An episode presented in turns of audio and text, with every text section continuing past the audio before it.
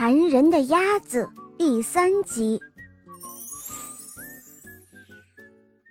兔子先生把小鸭子放到盒子里，看上去很整洁，可是小鸭子却不那样听话。兔子先生累得一屁股坐在了椅子上。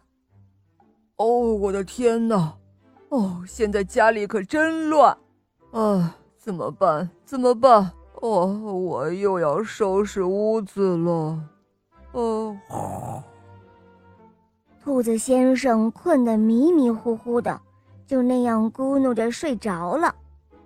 妈妈，妈妈！小鸭子轻声的喊道。它爬到兔子先生的腿上，依偎着他，也很快的睡着了。第二天的早上。兔子先生带着小鸭子去找他的妈妈。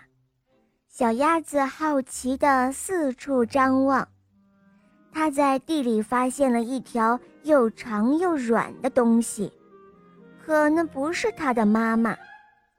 它又在灌木丛中发现了几只带着斑点的小虫子，可是那也不是它的妈妈。忽然。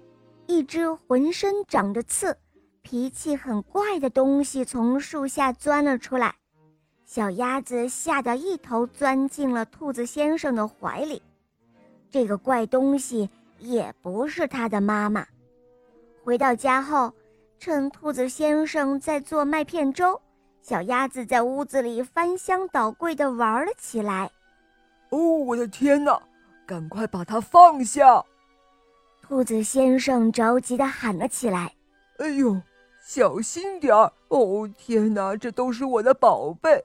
哦，真希望能快点找到你的妈妈。”他说着，无奈的叹了口气。